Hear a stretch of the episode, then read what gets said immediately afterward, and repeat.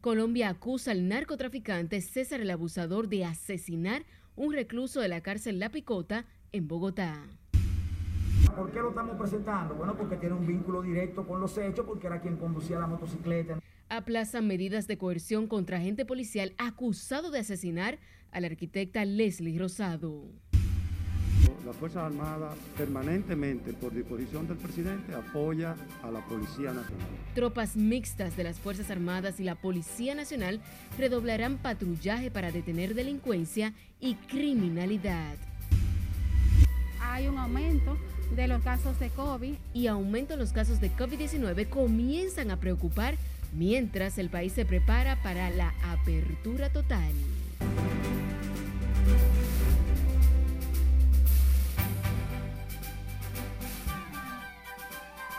Buenas noches, bienvenidos a esta emisión estelar de Noticias RNN. Soy Janeris de León.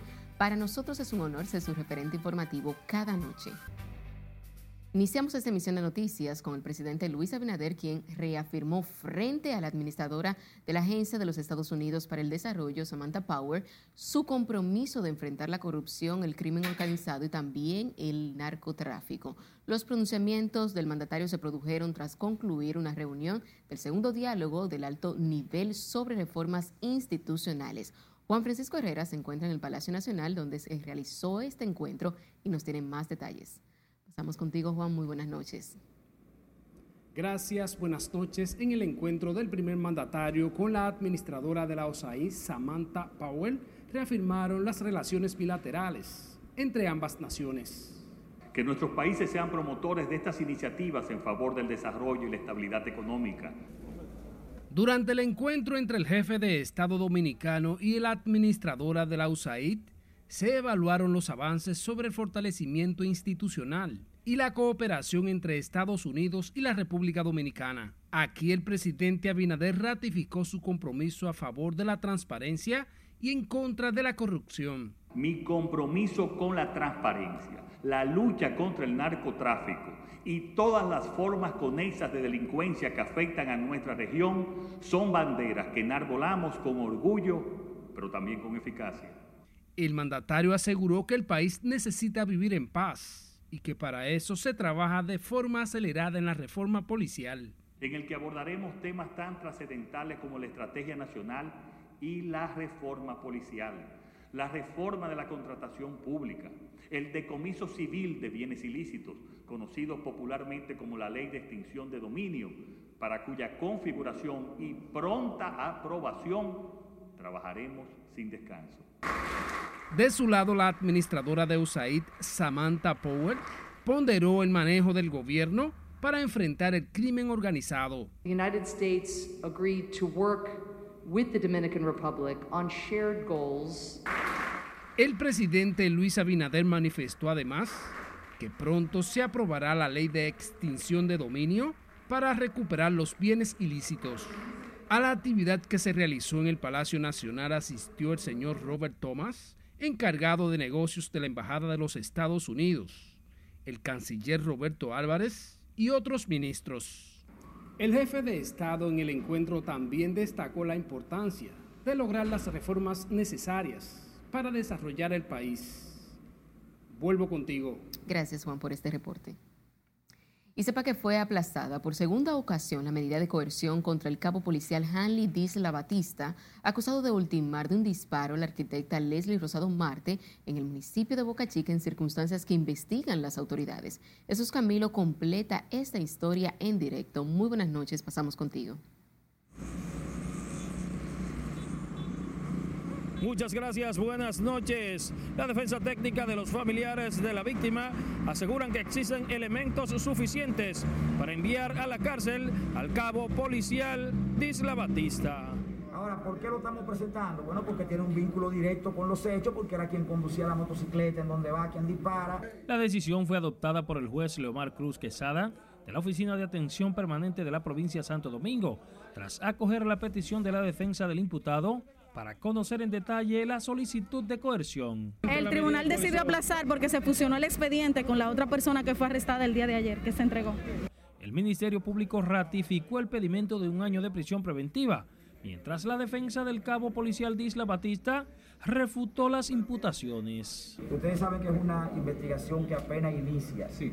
Ustedes saben que no se descartan hipótesis, no se descartan posibilidades. En tal sentido, la medida más idónea es un año de prisión preventiva para ambos, porque nosotros en el camino es que tenemos que descartar y que tenemos que dejar claro que eso ya ocurrió. Chocan a mi representado con su mujer y sus dos niños. Él le cae atrás. Lamentablemente, él no lo niega, fue un homicidio involuntario. Cuando le toca el cristal, se le zafa el tiro y se lo da. Vinculado como cómplice, el motoconchista Rafael Castillo Nova, quien transportó en la persecución de la víctima a Disla Batista, sus abogados afirman que fue obligado a punta de pistola a emprender la acción. De ser nuestro representado, eh, cómplice, lo tendrían que ser los cuatro miembros de la Armada, quienes llegaron primero que nuestros representados al lugar. Nosotros queremos que esas sean las informaciones que la Fiscalía plantee, porque si plantea esas informaciones que ya ellos tienen conocimiento, nuestro representado es una víctima más, o si se quiere decir, un rehén de este proceso. Ese motorista no, no sabía y nunca se imaginó que al momento de montar a esa persona ahí, con pistola en mano, tenía en su mente darle muerte a esa persona. El asesinato de la arquitecta Leslie Rosado, embarazada de cinco meses, ha levantado voces de distintos sectores de la sociedad que piden revisar a profundidad las acciones de los agentes policiales. La audiencia fue aplazada para mañana viernes a las 4.30 de la tarde. En torno al asesinato de la joven arquitecta Rosado Marte, hay además cuatro militares bajo investigación, quienes patrullaban la zona y no actuaron presuntamente conforme a la circunstancia. Es lo que tengo hasta el momento. Paso contigo al set de noticias. Gracias, Camilo.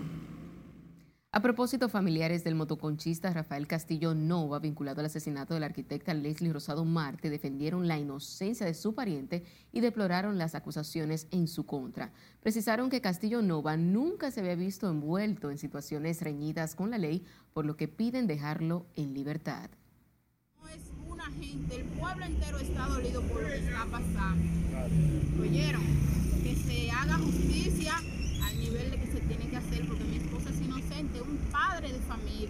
Ahí hay un solo culpable y es Satanás que se metió ahí a usar ese policía para hacer ese daño a esa muchacha, a esa señora. Aseguraron que el motorista Castillo Nova, quien transportaba al cabo de la policía Disla Batista cuando perseguía a la víctima, se encontraba trabajando en sus labores de mototaxi. Este viernes también le será conocida medida de coerción como cómplice del asesinato de Leslie Rosario. Las autoridades policiales y militares anunciaron el reforzamiento de la seguridad ciudadana tras el levantamiento de las medidas restrictivas por parte del gobierno y el incremento de los hechos violentos en los últimos días. Siledis Aquino tiene la historia. Las Fuerzas Armadas permanentemente, por disposición del presidente, apoya a la Policía Nacional, en apoyo a la Policía Nacional. Un mayor número de efectivos policiales y militares estarán en las calles a partir del martes venidero, cuando será descontinuado el toque de queda. Forma parte de las disposiciones de las autoridades para prevenir incremento de los actos delictivos. Tenemos los comandos conjuntos que permanentemente coordinan con la policía para, en los lugares que sea necesario, apoyarlo también. diariamente sacamos una gran cantidad de personal que va en apoyo de la policía. Los efectivos que estarían ya haciendo labores preventivas, toque de queda, retenes, se reingresarían a las labores preventivas. Contamos con el apoyo del Ministerio de Defensa para tales fines y esperar las nuevas disposiciones que vendrían a compensar el libre tránsito. El ministro de Defensa, Carlos Luciano Díaz Morfa, también se refirió a los militares que son investigados por el caso de la arquitecta Leslie Rosado. Ya la Armada hizo un comunicado público donde especifica que ese personal está a disposición de la justicia en lo que sea necesario. De igual forma, el director de la Policía Nacional, Mayor General Eduardo Sánchez González, dijo acompañan al Ministerio Público en las investigaciones del hecho de sangre. Y nos remitimos a apoyar al Ministerio Público en su requerimiento, como hemos venido haciendo hasta este momento, dado las circunstancias que ocurrieron. Estamos colaborando, eh, abiertos, aportando todas las pruebas que necesite la, la investigación. El jefe policial defendió el trabajo de la uniformada y la necesidad de una reforma. Los jefes militares y policiales firmaron junto a otras seis instituciones un acuerdo para transparentar la contabilidad de las entidades. Sila Disaquino, RNN. y un reducido grupo de personas se manifestaron este jueves para llamar la atención de las autoridades sobre el estado de violencia y criminalidad que azota al país. Pusieron como ejemplo los hechos sangrientos ocurridos en los últimos días y exigen una urgente depuración a lo interno de la Policía Nacional. Porque queremos una mejoría y en un segundo un policía o un atracador nos quita la vida y no hay consecuencias. La policía tiene que cambiar, el gobierno tiene que hacer algo para reformar la policía. Los políticos que se dejen de estar quejando, que hay que empezar, que hay que cambiar todo, empiecen a cambiar ya, empiecen desde ahora a cambiar lo que tengan que cambiar. Tienen un año y algo en el gobierno, tienen mucho tiempo, pero es desde ahora que tienen que empezar. Los ciudadanos manifestantes se apostaron frente a la Plaza de la Bandera con pancartas en manos y vestidos de negro. Piden también se refuerce la seguridad en las autopistas del país. Y en términos globales, la República Dominicana suele ubicarse con regularidad entre el primer y segundo lugar de percepción de la inseguridad en la región. El pronunciamiento es del politólogo y experto en seguridad ciudadana Daniel Pau, quien se refirió al estudio de la Asociación Nacional de Jóvenes Empresarios sobre la inseguridad en el país. La inseguridad ha llevado a que, producto de, esta situación, se genere una industria de la seguridad, una industria de la inseguridad que tiene altos costos para los ciudadanos, para los empresarios, o sea, para todo el mundo. Según el estudio, el 79% de los encuestados afirma que la inseguridad representa una amenaza para el crecimiento de sus empresas. El ministro de Defensa, Teniente General Carlos Luciano Díaz Morfa, advirtió que no encubrirá ningún militar que cometa actos reñidos con la ley. Asimismo, Luciano Díaz Morfa dijo que trabaja en la mano con el Ministerio Público en los lineamientos de dicha institución. La Fuerza Armada permanentemente está en comunicación con las autoridades del Ministerio Público para cualquier requerimiento. Todo requerimiento que nos hace el Ministerio Público, nosotros lo respondemos de inmediato. Entonces no hay apoyo de las autoridades militares a nada que no sea lo legalmente establecido. El ministro de Defensa también dijo que hasta el momento el Ministerio Público no les ha requerido a ningún militar por el caso Falcón.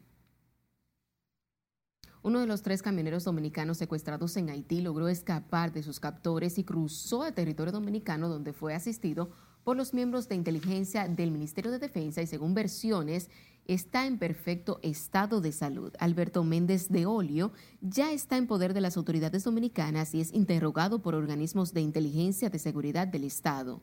Los camioneros Luis Díaz y Joel Pineda se encuentran secuestrados mientras sus familiares piden a las autoridades dominicanas redoblar los esfuerzos para traerlos con vida. Los dominicanos secuestrados en el lado haitiano se trasladaban en camiones cargados de combustible.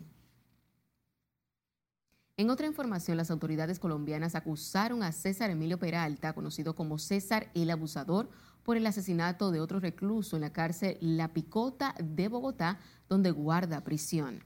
La víctima fue identificada como Jason Elías Otero Ferrero, quien, al igual que el dominicano, estaba a la espera de la extradición hacia Estados Unidos. Lo que hasta ahora se sabe es que Otero murió producto de una golpiza en la que estuvieron implicados varios de sus compañeros de patio. Estados Unidos ya solicitó formalmente a Colombia la extradición de César Emilio Peralta, César el Abusador, y dicho proceso está en estudio por parte de la Corte Suprema de Justicia. Y recuerde seguirnos en las diferentes cuentas de redes sociales con el usuario arroba noticias RNN y a través de nuestro portal digital www.rnn.com.do porque actualizamos todas las informaciones todos los días. También recuerde escuchar nuestras dos emisiones de noticias a través de Spotify y de más plataformas digitales similares porque RNN Podcasts es una nueva forma de mantenerse informados con nosotros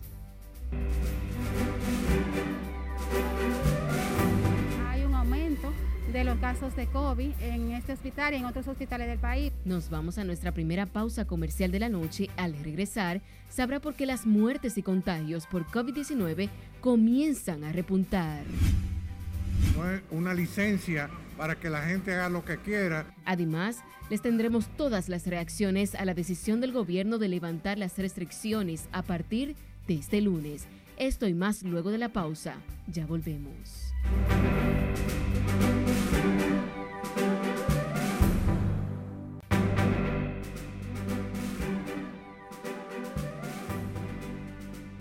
Menos 20 personas murieron, entre ellas varios niños y más de 300 resultaron heridas en un terremoto de 5,9 grados en la escala de Richter que golpeó este jueves el suroeste de Pakistán, donde continúan las labores de rescate.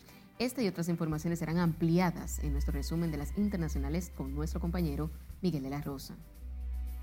La Autoridad Nacional de Gestión de Desastres envió personal a la zona afectada, además de equipos médicos y víveres mientras recopilan información sobre la magnitud de los daños. El sur de Asia tiene un alto nivel de dismisidad por su cercanía al Himalaya, donde colisionan las dos grandes placas continentales de la India y Euroasia, que convergen a una velocidad relativa de 40 a 50 milímetros por año. Situación similar ocurrió en Tokio, donde un sismo de magnitud 5.9 remenió ese país y se registró este jueves donde dejó 17 heridos y obligó a detener los trenes y el metro. Las autoridades dijeron que no hubo daños de consideración ni peligro de tsunami. Pasamos a Texas en los Estados Unidos, en donde algunas clínicas reanudaron la práctica de abortos después que un juez federal ordenó que se suspendiera la ley más restrictiva contra la interrupción del embarazo en Estados Unidos. La ley deja su aplicación en manos de los ciudadanos quienes pueden reclamar hasta 10 mil dólares en daños y perjuicios si su demanda contra los proveedores del aborto que violen las restricciones resulta exitosa. La Organización Mundial de la Salud lanzó un plan para conseguir vacunar contra el COVID-19 el 40% de la población mundial para finales de este año y el 70% para mediados del año que viene. El director general de la OMS, Tedros Adhanom, dijo que para vacunar el 70% de la población mundial se necesitan al menos 11 mil millones de dosis. Un cargamento de ayuda por valor de 5.8 millones de dólares está en camino hacia Haití a bordo de un barco portacontenedores que partió desde Miami el miércoles por la noche. La organización no gubernamental global indicó que entre los materiales enviados hay 14.000 lonas y unas 20.000 tiendas que van a ayudar a paliar la falta de viviendas en un país en el que unas 130.000 casas han sido destruidas. Por primera vez en cuatro años, Estados Unidos reveló la cifra de armas nucleares que tienen sus reservas. En un comunicado, el Departamento de Estado dijo que el país cuenta con 3.750 ojivas nucleares y 2.000 están en espera de ser desmanteladas y que la decisión ayudará a los esfuerzos globales de desarmes incluidos en el Tratado de No Proliferación Nuclear. En las internacionales, Miguel de la Rosa. El gobierno del Reino Unido anunció hoy que mantiene a la República Dominicana en su lista roja de riesgo por coronavirus, al igual que a otros seis países del continente americano. A partir del próximo lunes, las autoridades británicas también incluirán en la lista de máxima seguridad por el COVID-19 a Venezuela, Perú, Panamá, Haití, Ecuador y Colombia. Solo ciudadanos británicos y personas con permiso de residencia en el Reino Unido pueden acceder al país desde un destino incluido en la lista roja y se les exige además una cuarentena de 10 días en un hotel designado por el gobierno. Los ingresos de pacientes contagiados con COVID-19 han vuelto a aumentar en los hospitales del Gran Santo Domingo. Con ello vuelve la intranquilidad a muchas familias con parientes enfermos. Laura Lamar trabajó el tema y nos cuenta más. Hay un aumento de los casos de COVID en este hospital y en otros hospitales del país, igual clínica. El nuevo repunte en los contagios por COVID ha despertado la preocupación de las autoridades de salud y el personal médico que trabaja en el combate a la pandemia. Los médicos responsabilizan a una parte de la población que relajó las medidas sanitarias. Esto se debe eh, a la falta de vacunación de, los, de la población en general. Todos los pacientes que estamos, viendo que están llegando aquí son pacientes que no han recibido la vacuna. Más de la mitad de los pacientes que están ingresados en esta unidad no han sido vacunados y un tercio, una, cuarta parte de, estos recibieron una sola dosis. Entonces, eh, el incremento se debe a la irresponsabilidad de la misma ciudadanía. Mientras, en las afueras de las unidades COVID de los centros de salud de la capital, se repite el escenario de angustia e incertidumbre de familiares de pacientes ingresados con la enfermedad. Yo esperando respuesta de los médicos y me he sentido muy mal porque cada vez que me vienen a decir algo, esperando que me den alguna receta para yo ir a gestionarla ya al SENASA. Y yo me he sentido muy mal, muy mal, porque yo he visto a mucha gente ya que ha muerto aquí. Y yo espero en Dios que mi esposo pueda rebasar el COVID, porque yo tengo fe en él y él lo va a hacer. Yo tengo mucha fe. Hay que quedarse aquí y estar pendiente por los estudios que mandan a hacer a los laboratorios, porque aquí no, eh, no lo cubren eh, y hay que ir a otros lugares para que entonces darle la atención a ella. Solo en el Hospital Francisco Moscoso Puello hay 25 pacientes ingresados con COVID, 4 en estado delicado. Tras la información del levantamiento del toque de queda, el gobierno dijo que anunciará otras medidas de protección y prevención contra el COVID. Laurila Mar, RNN. A propósito del coronavirus, siete personas fallecieron y 886 se contagiaron de COVID-19 en las últimas 24 horas, de acuerdo al informe emitido por Salud Pública.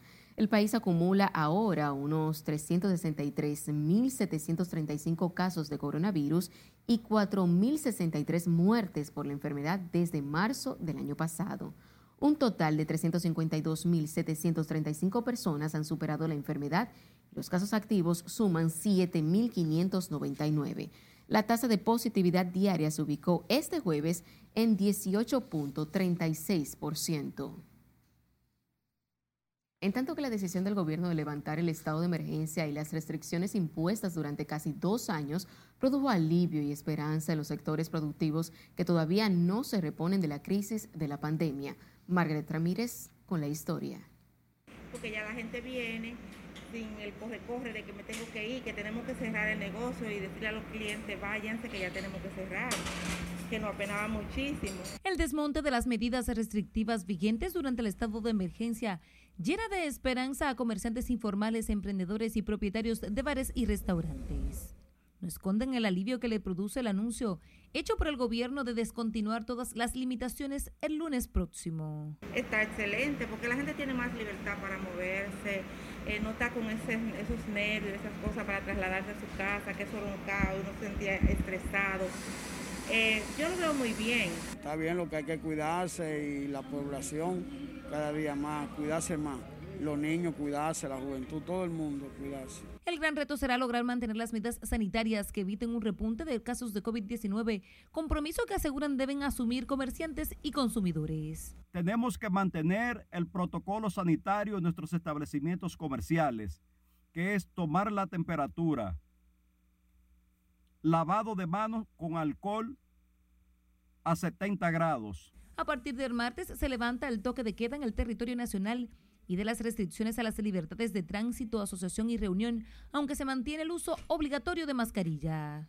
Que gasta dinero con más, con más confianza porque ya no tiene que estar retenido porque por la vaina que por, por, el toque de queda, ¿tú comprendes? Y es mejor, hay más venta. La eliminación del estado de emergencia es la última fase del plan de flexibilización implementado por el gobierno cuando ya alcanzamos el 60% de la población vacunada. Margaret Ramírez, RNN. El levantamiento definitivo del toque de queda en el territorio nacional la próxima semana revivió la esperanza en propietarios de bares y también de discotecas de Santo Domingo Este. Scarlett Guichardo con los detalles. Yo creo que el presidente se puso en los zapatos de nosotros. Con la eliminación del toque de queda la próxima semana, el sector del entretenimiento se prepara para recibir a sus clientes sin límite de horario. Dentro de los horarios permitidos va a generar más ingresos, es probable que se restablezca más eh, lo que es la parte productiva dentro del mismo negocio, por lo menos en esta zona. El anuncio del gobierno permitirá a los propietarios de bares y restaurantes trabajar para saldar las deudas acumuladas producto de la crisis. El dinero que le debemos a los bancos, los empleados que no están generando el ingreso necesario para sustentar a su familia.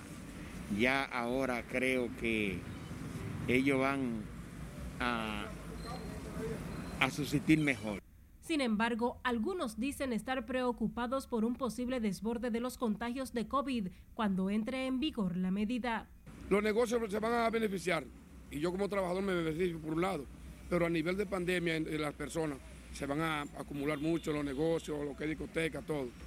Empleados de bares y restaurantes acondicionaban hoy los establecimientos que en lo adelante recibirán clientela sin restricciones ni limitaciones de aforo. Es Carelet Guillardo, RNN. Dándole continuidad a este tema, legisladores oficialistas y opositores respaldaron la decisión del gobierno de no solicitar ampliación del estado de emergencia que concluye el próximo lunes. Sin embargo, advierten que esa medida no puede ser justificación para fiestas y tampoco para aglomeraciones. Nelson Mateo con la historia.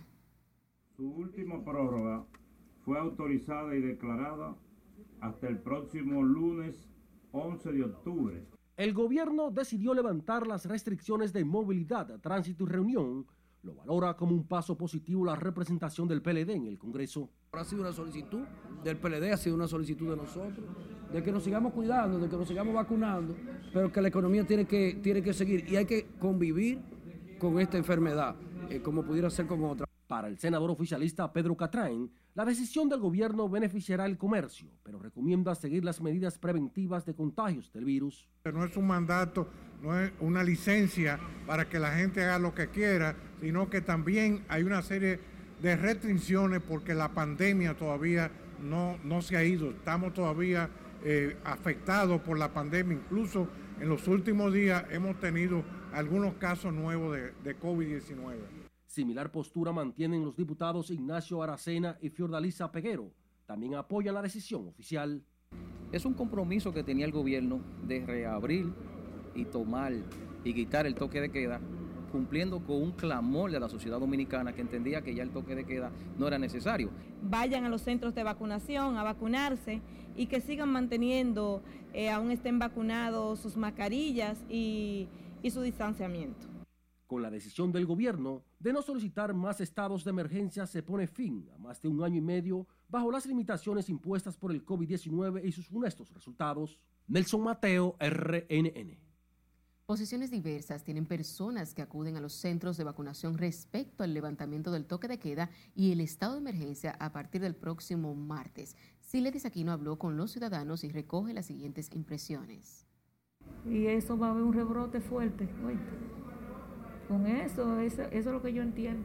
Tras más de un año en medio de distintas restricciones por la pandemia, el gobierno anunció que a partir de la próxima semana solo se mantendrá vigente el uso obligatorio de mascarilla para contener el COVID-19. Personas que se vacunaron contra la enfermedad valoran la disposición. Muy bien, lo que hay que cuidarse, ponerse su mascarilla y evitar acumulación lo más posible, lo menos posible. Bueno, pienso que eso no ha resuelto nada. Pienso yo. ¿Cómo así? ¿Qué ha resuelto el toque de queda? Nada. Otros difieren sobre el levantamiento de las medidas ante posibles complicaciones de contagios por la relajación ante la enfermedad. Pedir al Señor que Dios tenga misericordia, porque tú sabes que, que la gente anda en la calle como nada, la mayoría de personas no tienen, no usan mascarilla ya mientras que en los centros sigue tímida la asistencia de personas en busca de la vacuna. Que vengan a vacunarse. Estamos aquí a la disposición con las vacunas correspondientes del momento, que se entusiasmen y que traigan sus familiares, traigan sus hijos. El coronavirus ha registrado un repunte la semana última, a pesar de que en el país las autoridades han aplicado más de 12 millones de dosis de vacunas. Sila Aquino, RNN. Envíe sus denuncias al número de WhatsApp que aparece en pantalla y recuerde seguirnos en las diferentes cuentas de redes sociales con el usuario arroba noticias RNN y a través de nuestro portal digital www.rnn.com.do porque actualizamos todas las informaciones las 24 horas del día, los 7 días de la semana. También recuerde escuchar nuestras dos emisiones de noticias a través de Spotify y de más plataformas digitales similares, porque RNN Podcast es una nueva forma de mantenerse informados con nosotros.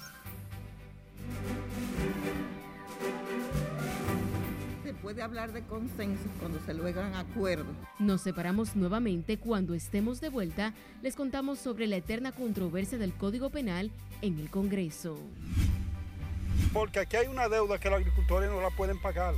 el, el gobierno tiene que venir en auxilio. También conocerá el reclamo que hacen productores de arroz en San Juan de la Maguana. Siga con RNN, emisión estelar.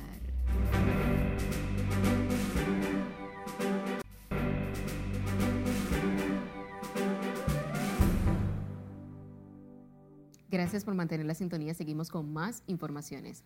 La presidenta de la Comisión de Género de la Cámara de Diputados, Magna Rodríguez, negó que las reformas al Código Penal hayan sido aprobadas por el consenso de la Comisión Bicameral. Según ella, una mayoría impuso su voluntad sobre los demás miembros que tenían posturas distintas.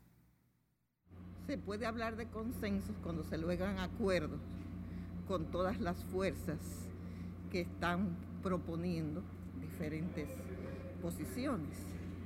Lo que creemos fue que hay unas fuerzas mayoritarias que impusieron su criterio y que el código que conoceremos es un código que a mí desde mi punto de vista cercena derechos y no es un código progresista Rodríguez advirtió que aprobar las recomendaciones de la Comisión Bicameral será imponer un código penal que no protege los derechos de los sectores minoritarios ni a las mujeres. En el último año, las mujeres residentes en la República Dominicana padecieron altos niveles de violencia como consecuencia de la pandemia del COVID-19. Eulogia Familia del Comité Intersindical de la Mujer Trabajadora dijo que se registró un costo económico muy grande y recordó que muchos elementos generaron brechas económicas. El confinamiento las mantuvo en sus hogares junto con la familia completa y los hombres. Ustedes sabrán que aquellos hogares violentos, el hombre podía agredir a la mujer y ella se sentía eh, intimidada para poner una, una queja o pedir auxilio porque lo tenía era ahí encima.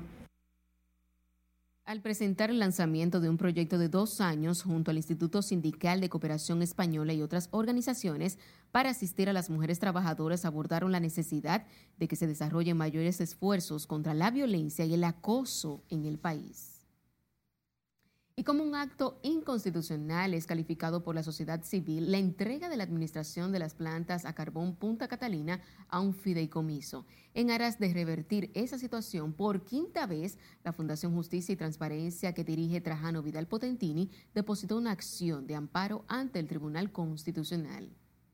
Ellos así entregando con este, con este decreto por 30 años la administración, ni siquiera a una empresa o empresa del Estado, sino a cinco personas físicas, para que esto ya erigido en lo que es un patrimonio ya no público, sino un patrimonio privado, un patrimonio autónomo, esté todo esto al margen, en una especie de privatización de lo que son las leyes prudenciales en materia de transparencia. Trajano Vidal Potentini explicó que ni siquiera el Congreso Nacional tiene la potestad para entregar patrimonios del Estado a personas físicas, menos a través de un decreto como lo hizo el Poder Ejecutivo. Otro barco procedente de Puerto Bolívar, Colombia, con un cargamento de 60 toneladas de carbón, arribó este jueves por el muelle de la central termoeléctrica Punta Catalina. El ministro de Energía y Minas, Antonio Almonte, explicó que el carbón procedente de Colombia es el resultado de las conversaciones con las autoridades de esa nación. Este es el segundo de cinco cargamentos de carbón, cada uno con 60 toneladas para un total de 300 toneladas que llegarán desde esa nación sudamericana, con lo que se busca que Punta Catalina tenga el suficiente carbón para operar. Diputados del PLD denunciaron que la Oficina para el Reordenamiento del Transporte OPRED desacató una resolución de la Dirección General de Contrataciones Públicas que ordenó suspender el proceso de licitación de urgencia para la construcción de la segunda línea del metro. Su vocero Gustavo Sánchez dijo que Contrataciones Públicas tomó la decisión tras de conocer varias violaciones a la ley 340-06, las cuales la OPRED no corrigió y continuó la ejecución de la obra valorada en más de 2 mil millones de pesos. Por lo que dado el caso de la rebeldía de OPRE, para atender una preocupación nuestra amparada en un documento de compra y contrataciones, eh, nosotros estamos haciendo un llamado ya propiamente a la doctora Milagros Ortiz y a OPRE que nos explique exactamente por qué violar la ley, por qué proseguir con una adjudicación hacia una licitación que ya estaba violada los procedimientos para lo mismo. El bloque de diputados peledeístas emplazó a la Dirección de Ética Gubernamental que dirige Milagros Ortiz Bosch para que investigue las razones que tiene la OPRED para no respetar una resolución de contrataciones públicas. En otro orden, el Partido Revolucionario Moderno calificó de irresponsables y falsos los señalamientos hechos por el PLD sobre la declaración jurada de patrimonio del presidente Luis Abinader. El partido de gobierno acusó al PLD de disfrazar la corrupción y secuestrar los organismos de control y fiscalización para su provecho personal. En un comunicado, la dirección del PRM tildó al pasado gobierno de realizar un ejercicio irresponsable de la política mermada por la falta de transparencia y los evidentes casos de corrupción que salpican a su alta dirigencia. En tanto que la Comisión Bicameral apoderada del estudio del proyecto de ley de extinción de dominio realizará este viernes vistas públicas. En el encuentro en el Salón de la Asamblea Nacional se recibirán las observaciones y reparos de diversos sectores sobre la pieza legislativa. La actividad se desarrollará a partir de las 10 de la mañana y será transmitida por las redes sociales del Senado, órgano que encabeza la presidencia de la Comisión Bicameral representada por el senador Pedro Catrain. La segunda sala de la Cámara Penal de la primera instancia del Distrito Nacional declaró inadmisible una acción de amparo depositada por el diputado Héctor Félix Félix implicado en el caso Falcón, el cual vincula a decenas de personas con delitos de narcotráfico, asociación de malhechores y lavado de activos. El tribunal rechazó dicha acción de amparo en el que el legislador procuraba la devolución, entre otras pertenencias, de un vehículo marca Toyota Land Cruiser del año 2020. El tribunal acogió la solicitud del Ministerio Público en la audiencia y planteó la inadmisibilidad de recurso en virtud de que existe una vía judicial efectiva distinta para el conocimiento de lo solicitado por el diputado Félix Félix. Nos vamos ahora a San Juan de la Maguana porque en 15 días comenzará la cosecha de arroz y los agricultores se anticiparon al pedir al gobierno fijar precios justos para evitar que intermediarios afecten sus ganancias. Julio César Mateo con más. Según los productores, este año habrá una cosecha récord de arroz en el Valle de San Juan debido a que no ha faltado agua para sus plantaciones. El único problema es que los intermediarios ya bajaron los precios en las factorías. Ahora mismo termina el abono de de subir 600 pesos. Y lo que están hablando los molineros de bajarle el precio al arroz ahora en la producción, en la cosecha que está comenzando. Durante una reunión efectuada la mañana de este jueves, los agricultores manifestaron que mientras el cereal está caro para los consumidores, los intermediarios pretenden comprarlo a precios irrisorios en el campo. Entonces, ahora dicen los molineros que le van a bajar, que ya no pueden pagar el arroz a más de 22 pesos, porque eh, así es que viene. Aseguran que tampoco han recibido financiamiento por el Banco Agrícola para la presente cosecha, por lo que afirman han tenido que hipotecar sus casas y tierras. Porque aquí hay una deuda que los agricultores no la pueden pagar. el, el gobierno tiene que venir en auxilio para pagar las deudas que, que, tienen los agricultores de muchos años que vienen perdiendo, donde muchos agricultores van para la calle porque su casa ya, ya no la viven en ella, pero ya no son de ellos, ya la tienen perdida. Ante las pretensiones de los intermediarios de bajar los precios de arroz, productores de San Juan han decidido reunirse cada semana para decidir y emprender una serie de acciones que impidan ese propósito. La situación que estamos viviendo acá en San Juan como agricultores ahora mismo es catastrófica porque aquí se habla de bajarle el precio al arroz. Se habla de que aquí está todo barato porque todo el mundo sabe la situación que estamos viviendo. Pero no tanto. Nosotros le hacemos un llamado al presidente de la República. Los arroceros de San Juan califican la presente cosecha como la más costosa de los últimos años debido al incremento de los fertilizantes, insecticidas y la mano de obra agrícola. En San Juan de la Maguana, Julio César Mateo, RNN. En otro giro informativo, el ministro de Educación negó que cientos de niños estén fuera de las escuelas por falta de espacio en respuesta a una denuncia hecha por los dirigentes de la Asociación Dominicana de Profesores. Insistió en que ningún alumno deberá quedar fuera de las aulas en el presente año escolar. Nosotros hemos dicho que hay un cupo escolar garantizado para cada niño, para cada niña, para cada estudiante de la República Dominicana. Y hemos dicho también que si alguna familia va a inscribir un niño, encuentra una dificultad, puede comunicarse con el MINER y será inscrito su niño allí donde necesita estudiar. Ni un solo niño dominicano, ni una sola niña dominicana va a quedarse fuera de un cupo escolar. El ministro de Educación evadió confirmar la fecha en que será reanudada la jornada escolar extendida en el actual año escolar.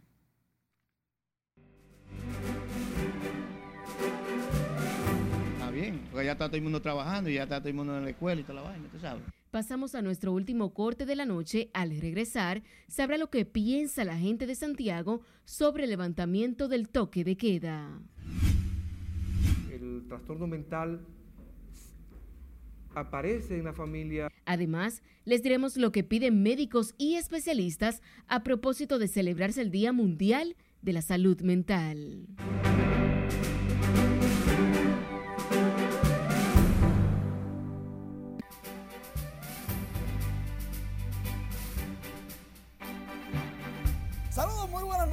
Iniciamos la entrega deportiva escuchando a Yuneski Maya. A propósito de que el manager de las Águilas, los campeones nacionales del Caribe, Félix Fermín, dijo que será el abridor del día inaugural, entre otros jugadores. Bueno, Félix me llamó ahorita y me dio la noticia, verdad que muy contento. Yo me, me ericé, ¿no? Me engronujé, como dicen aquí popularmente. Verdad que fue una noticia muy, muy bonita para mí. Eh, me sentí con, esa fuerza, la, tomé con, el carácter que lleva el Opening Day y muy feliz, muy feliz. Nada, más que entré ahora al camerino, le escribí a mi familia, le dije que, iba a pichar ese primer día y, o sea, muy contento y esperemos en Dios, ¿sabes? seguir trabajando para ese primer día, hacer una buena presentación y, que mi equipo salga aroso ese primer día. Y uno se siente muy orgulloso dando la segunda oportunidad del primer día de los campos de entrenamiento y uno se siente muy orgulloso de estar aquí la segunda temporada. Bueno, me he venido preparando 100% para dar lo mejor este año más de lo que dimos el año pasado. Y estamos ready 100% y venimos dando lo mejor, así mismo me vengo preparando también para dar lo mejor en el terreno de juego cuando comience el invernal y es un compromiso fuerte, de verdad que sí, toda la fanaticada espera mucho más del equipo y mucho más de mí también. Primeramente el mensaje clave es la unión, el fanatismo, siempre uno anda con, la, con la buena vibra de, los fanáticos, los buenos mensajes y todo eso, siempre uno espera más de ellos. Y a propósito, a propósito, Salud Pública y Lidón firman un acuerdo y le dan el ok al protocolo que va a regir en el béisbol invernal, que incluye a los fanáticos y espero que sea obligatorio presentar tarjeta de vacunación. Mientras tanto, en los toros del este, por primera vez se ve esto. Los que ponen la lona en el terreno, todos los días practican cómo ponerla aunque no llueva. A propósito de que todos los peloteros están practicando para la nueva temporada, ellos entienden que también deben de practicar. Y todos los días ponen y quitan varias veces la torolona. Por si acaso llueve, estén diestros en su responsabilidad. Muy bien. En las grandes ligas esta tarde, Jordan Álvarez batió de 4-2, anotó dos, remolcó dos carreras, conectó ese cuadrangular y Houston le ganó 6 por 1 a los Medias Blancas de Chicago. Juego número 1, serie divisional de la Liga Americana. Los Astros son los favoritos. Vamos a ver qué pasa en el juego número 2, pero mientras tanto, ya tienen el primero en el bolsillo. En este encuentro, atención, nunca los Astros tuvieron el juego en amenaza. Mientras tanto, Nelson Cruz conectó esta bola. Bueno, la mandó al morro, pero dio en el techo lo más alto. Fue cuadrangular, ¿eh? 406 pies. Salió a 105 millas por hora. Nelson Cruz 191 apariciones en playoff, 18 cuadrangulares. Empata con Mickey Mantle, Reggie Jackson y José Altuve como los terceros con más cuadrangulares en la postemporada. ¿Dónde dio el primero Nelson Cruz? En el 2010, ahí mismo, en el Tropicana Field. Es el segundo más viejo en dar cuadrangular en postemporada. El primero, otro dominicano, Julio Franco, dio dos con 43 años. Nelson tiene 41 años y 98 días. Es el primero con cuadrangular en postemporada con cuatro equipos diferentes. O sea que Nelson Cruz con este palo tiene récords que eso no tiene ejemplo. El segundo dominicano con más vuelas cercas en postemporada, solo detrás de Alberto Pujol que tiene 19. Estaba empate Nelson Cruz con David Ortiz en 17. Están ganando fácil los Reyes 5 por 0 a los Mediarrojas de Boston y parece que estos muchachos podrían repetir jugar el campeonato de la Liga Americana y por ende llegar a la Serie Mundial. Como el vino, casualmente, montecristeño, ¿verdad? Nelson Cruz. Estas y otras informaciones en nuestra página web y redes sociales, incluyendo TikTok. Como debe de ser. Muchísimas gracias, Manny, por todas estas informaciones. Nos vamos ahora a Santiago, donde diversos sectores favorecen el levantamiento de las restricciones y el estado de emergencia tras asegurar que esa medida contribuirá a dinamizar la economía. Junior Marte nos cuenta más. Tratar de echar para adelante. Ya tenemos la vacuna y vamos a echar para adelante. El anuncio hecho por el gobierno de abrir el país, aunque con las medidas preventivas de contagios con COVID, encontró apoyo colectivo aquí en Santiago. No se podía llevar de la bolsa del pueblo porque, porque ahí lo han presionado para que abriera la escuela, pero me parece que no podía hacer. Está bien, porque ya está todo el mundo trabajando y ya está todo el mundo en la escuela y toda la vaina, tú sabes. Igual que él, muchos consideran que a pesar de la crisis generada por la pandemia del coronavirus, la actividad económica debe ser reactivada. La situación económica ahora no es la mejor y cuando quiten el estado de emergencia va a haber una mejoría, la gente va a tener mayor posibilidad de, de movilidad va a tener mayor posibilidad de gastar dinero, va a tener mayor posibilidad, bueno, más libertad en general. Entonces, si mantenemos el estado de emergencia, prácticamente estamos jodiendo la economía del país. Hasta que esto no se normalice, la cosa está fea, yo. Está subiendo otra vez el coronavirus, está subiendo otra vez. Mientras los centros de salud en los últimos días han experimentado un incremento en los ingresos de pacientes contagiados, eso aumentó la positividad. Pero creo que basta ya y que la gente debe entender que tanto el gobierno de la República Dominicana ha hecho un esfuerzo, el ministro de Salud Pública, Daniel Rivera, la, vicepresidenta, todos hemos hecho un esfuerzo. ¿Por qué no entendemos que esto es fundamental, no solamente para protegernos, sino para el progreso de toda una nación? Así que eh, hoy este es el llamado que le hago. No ha habido un repunte tan importante, pero sí Santiago con respecto a las demás provincias tiene un incremento. La ciudad de Santiago aún sigue con cifras bajas de inoculados, lo que ha generado preocupación en diversos estratos sociales. En Santiago, Junior Marte, RNN. Con motivo de celebrarse este próximo 10 de octubre, el Día Mundial de la Salud Mental, profesionales de esa área realizarán una serie de actividades para orientar a la población sobre este problema. Dentro de las actividades tienen previsto pedir formalmente al gobierno incluir los servicios de salud mental en las coberturas de los seguros de salud trastorno mental aparece en la familia de repente y ahí es que la familia entiende que requiere ayuda y no sabe o dónde buscarla o no está, o no está disponible o está disponible en muy poca proporción. Un ciclo que pretende despertar y tocar temas que no siempre se hablan en todos los ámbitos y también en conjunto con la colaboración del colectivo de salud mental y del Ministerio de Salud Pública, pues aunar esfuerzos para crear estos espacios que nos permitan tocar estos temas. Asimismo, pidieron la ampliación del número de psicólogos y psiquiatras en los hospitales públicos, alegando que por la pandemia han aumentado los pacientes con problemas mentales.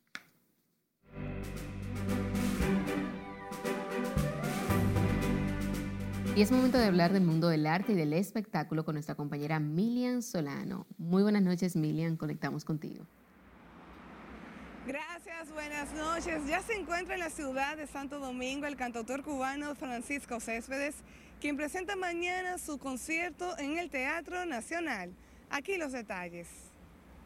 El destacado cantautor cubano Francisco Céspedes subirá mañana al escenario más importante de República Dominicana para presentar su concierto Ya no es lo mismo. Conversamos con él y nos cuenta qué ha preparado para esa gran noche y de su trayectoria artística. ¿Pensó en algún momento que hace 22 años con sus dos primeras producciones la vida le cambiaría? Hace 22, fue, yo lo saqué en el 97, hace 24 ya. Claro, porque el disco salió a conocerse en el 98. Pero yo, yo hago las canciones, para mí eso es algo que es orgánico. Me gusta componer, hacer canciones. Y yo no estoy pensando nunca en, el futuro. Yo ni soy hinduista, ni soy budista, pero el aquí y el ahora para mí es lo que existe. Te agradezco mucho este espacio que me has dado para llegarle al público dominicano, que vaya para allá, y los que estén por aquí de paso, de visita, o que sean importados, como muchos cubanos que hay por acá, vayan para allá. Que aunque esté vendido el teatro, ahí nos colamos. Céspedes trabaja actualmente en su nueva producción, la que lanzará en el 2022 luego de que sus seguidores esperaran ocho años para ver un nuevo álbum. El cantante y compositor colombiano Fonseca estrena 2005, rodeado de sus compatriotas Gracie, Cali y El Dandy.